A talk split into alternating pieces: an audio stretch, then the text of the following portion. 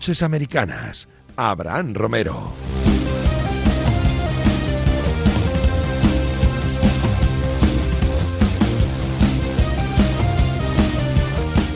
NFL en Noches Americanas, eh, seguimos en fuera de temporada, seguimos pendientes de los traspasos, ya hemos dejado atrás la agencia libre y nos seguimos preparando para ese draft que llegará en unas semanas. Mientras tanto, traspasos. Sam Darnold, quarterback de los New Jersey Jets, eh, New York Jets, perdón, que con lo de, con, lo de Nets se me va, eh, traspasado a los Carolina Panthers a cambio, a cambio de tres, de tres picks. Eh, Sam Darnold, tercer, tercera elección del draft de 2018 por detrás de Baker Mayfield y Sam Darnold, Iñaco Díaz Guerra, ¿qué tal? Buenas noches. Muy buenas, querido, ¿cómo estás? ¿Cómo estamos?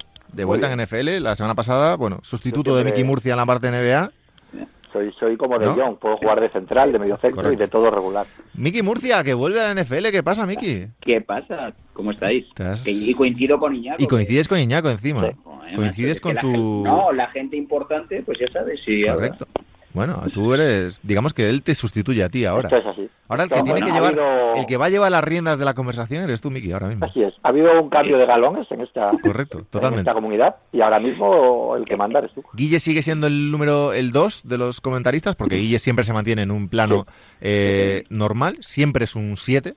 Sí. Y Miki es, lleva, lleva unas semanas de 10 y tú, Iñaco, pues has pues bajado, bueno, has bajado un poquito el listón y ya está.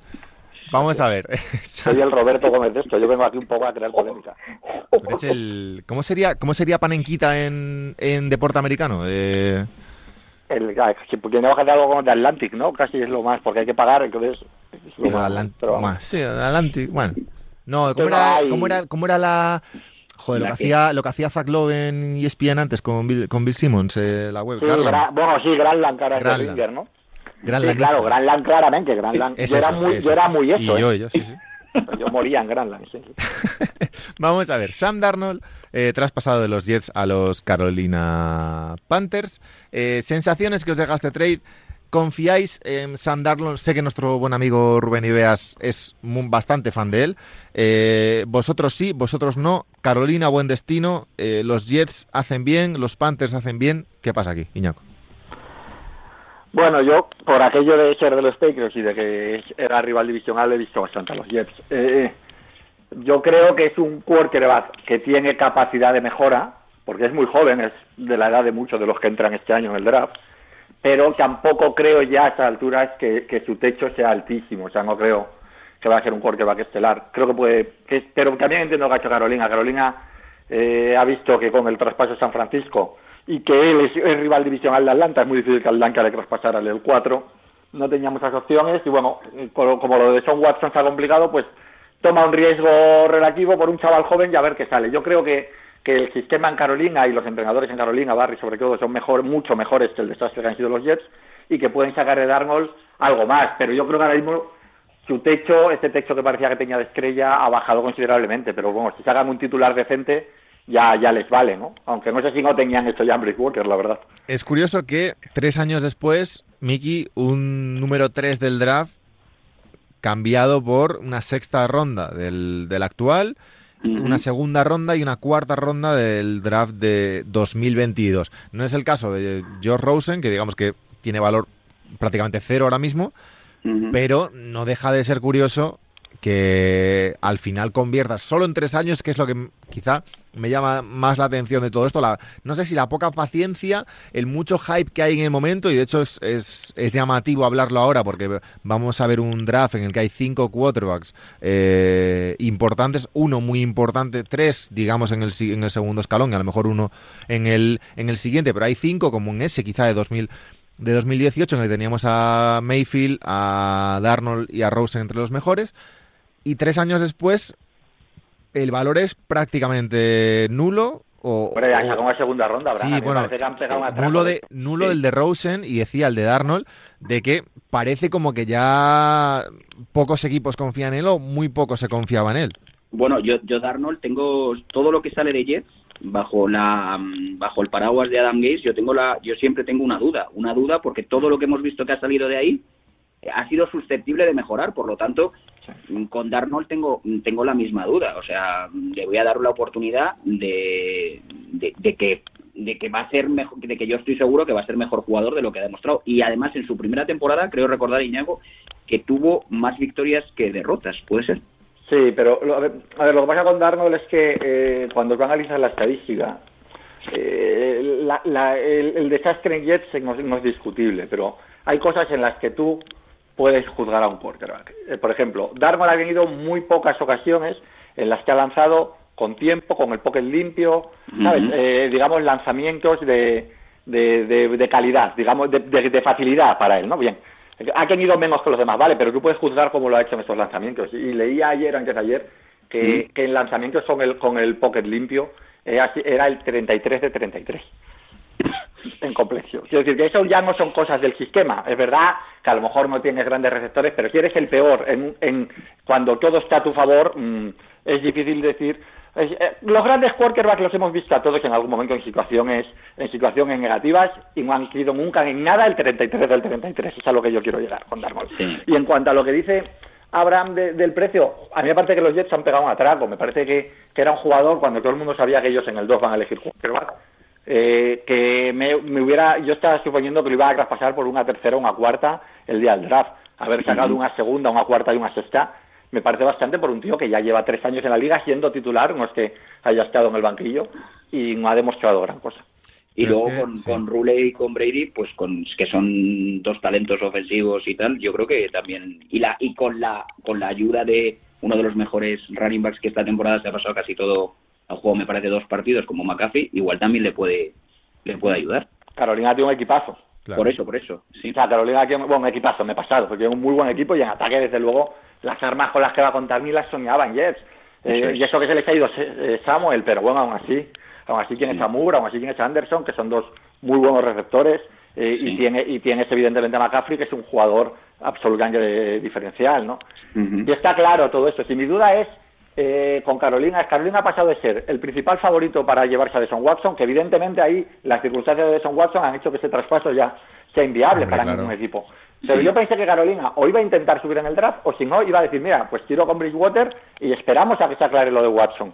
Porque, porque igual eh, lo de Watson, conociendo lo, laxa que es la NFL con estos temas, eh, igual lo de Watson luego tampoco a nivel deportivo es para tanto. A nivel deportivo, eh, ojo, no, no nos entendamos, mal. entonces, otra cosa es que Carolina, que me parecería perfecto, diga, yo no quiero a un tío así en mi en mi equipo. Y no volvamos a lo de la presunción de inocencia, porque cuando denuncian 25 personas, algo has hecho mal. Puede ser un poco menos mal o un poco, ¿sabes? Pero hombre, es, muy difícil lo contrario.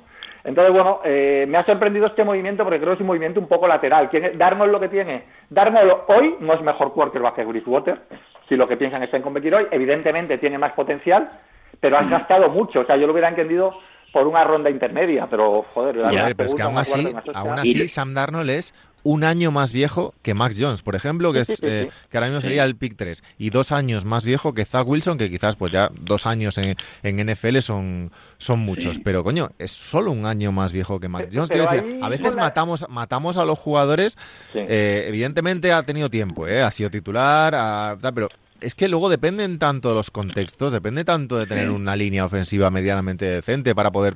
Que no sabía lo del dato que has dicho tú, ¿eh? De, con un poquete abierto y tal. pero, coño, sigue teniendo 23 años. Es verdad que a lo mejor han dado pero, A ver, la edad, la edad se, sobrevalora un poco todo esto. Ya, en un deporte como la NFL, evidentemente la edad es importante, pero más importante es la experiencia.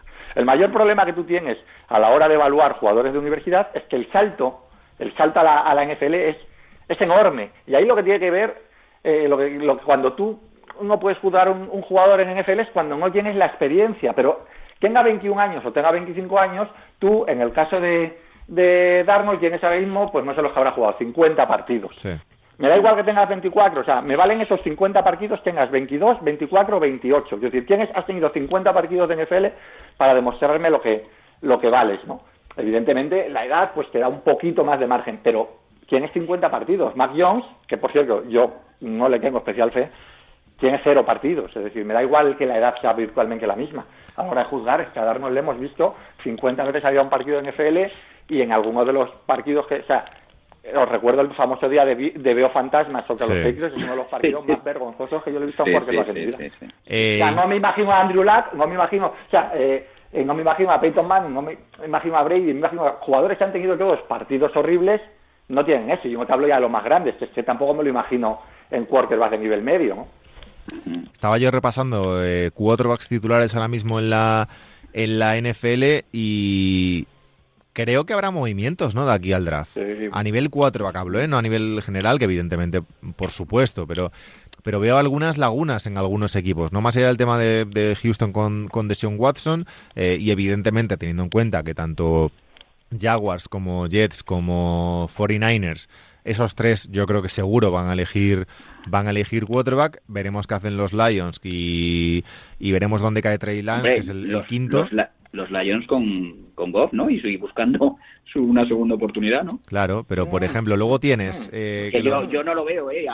yo creo que... no, quiero decir que, que, yo no descartaría a los Lions. O sea, los Lions para mí son uno de los equipos muy incógnita en este, en este asunto. Es decir, ¿Creen de verdad en Goff o simplemente querían quitarse también Parque del y hacerle un favor a Stafford después de tantos años?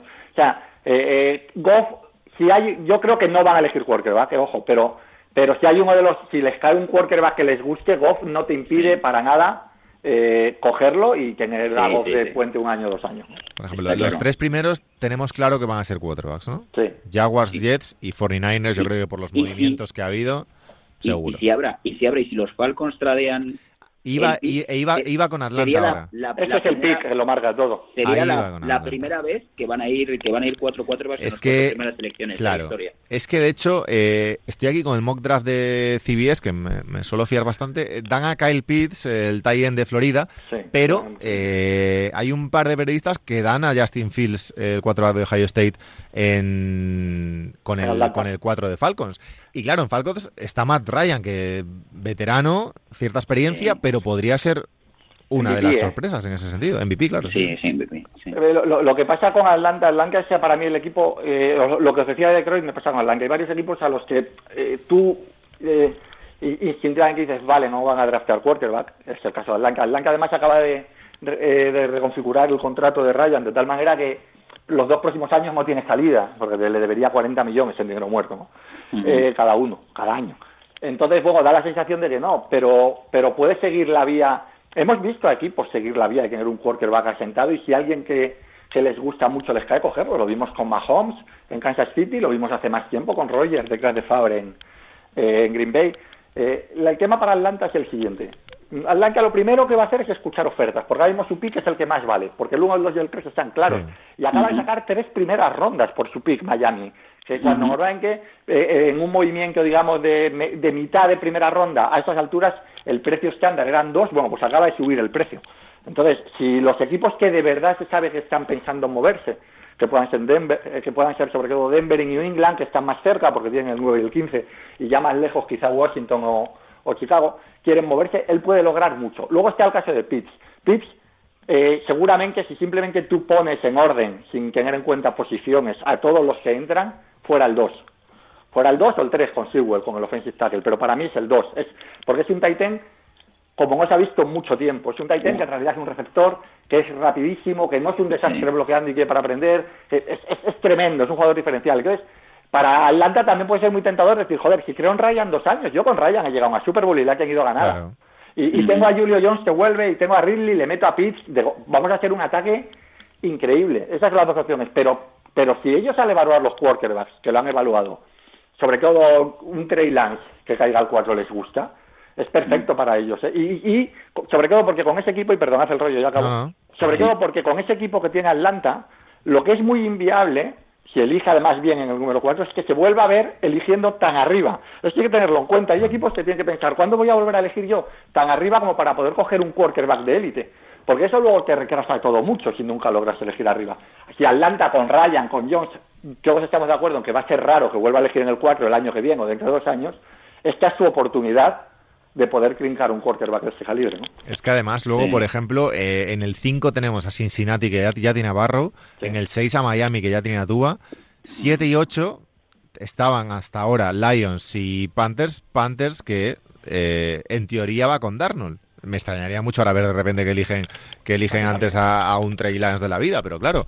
Eh, una segunda ronda y, luego Por eso se, supone, se supone que tal. Me parece un draft importante hablando de Miami para los Dolphins. Porque al final tienen, han pillado eh, el. Bueno, tienen ahora mismo el 6, 6, 18 de la primera ronda y luego varios picks de, de segunda, tercera y tal. Eh, es un equipo que mencionabas tú, Iñaco, que... Y muchas rondas el año que viene otra vez con los traspasos. Por eso, es un equipo que quizá no va a volver a pillar un top top 8 del draft a lo mejor en algunos años. pero bueno, a mí me parece normal que, apuesten por Tua. Tened en cuenta que hasta que se lesionó a finales de, a mediados de hace dos años, eh, o sea, en su último año universitario, eh, Tua era un prospecto al que se le daba una, ¿sabes? Era el número uno sin duda. Este año, ya que habéis que estos siempre les ya gusta llamar tanqueando por no sé quién, tanqueando por no sé cuál, era, era tanquear por Tua. Luego ya pasó lo de Burrow y tal, pero, pero, en, pero en esa temporada era Tua. Le han dado un año, no ha estado muy bien, pero también es un tío que salía de una lesión gravísima, que entró en una situación un poco rara, porque Fitzpatrick que está bien. Bueno, yo creo que yo creo que hay que tener, que es normal que Miami tenga paciencia y le quiere dar más armas, eso sí, porque lo que hablábamos del Carolina no lo tiene, no lo tiene Miami, y menos el año pasado que tuvo muchísimas lesiones de los, de los receptores, ¿no? Solo que sí, uh de Ty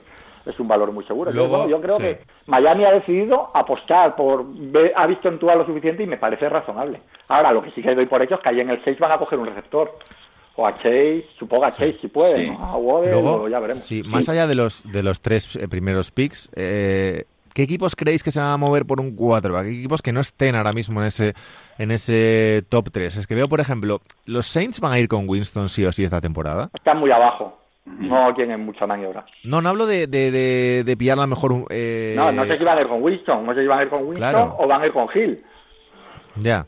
Claro. Yo creo que esto lo Los Eagles van a ir con Hur, seguro, con Hearts. ¿Eh? Los Eagles van a ir con Jalen Hearts. Sí, los Eagles, están, están, en tanqueo. Eh, los Eagles Ten en cuenta que los Eagles estaban en el 6. En el, en el momento que han decidido bajar al 12 es porque no, no, querían un corte. Los no, no, claro, claro. Washington va a ir con Fitzpatrick, sí o sí. Eh, no, a ver, los, los equipos que están claros que... A ver, aquí están Denver, Denver y, y New England son los que a priori parecen más posibles que se muevan a por los dos se quedan.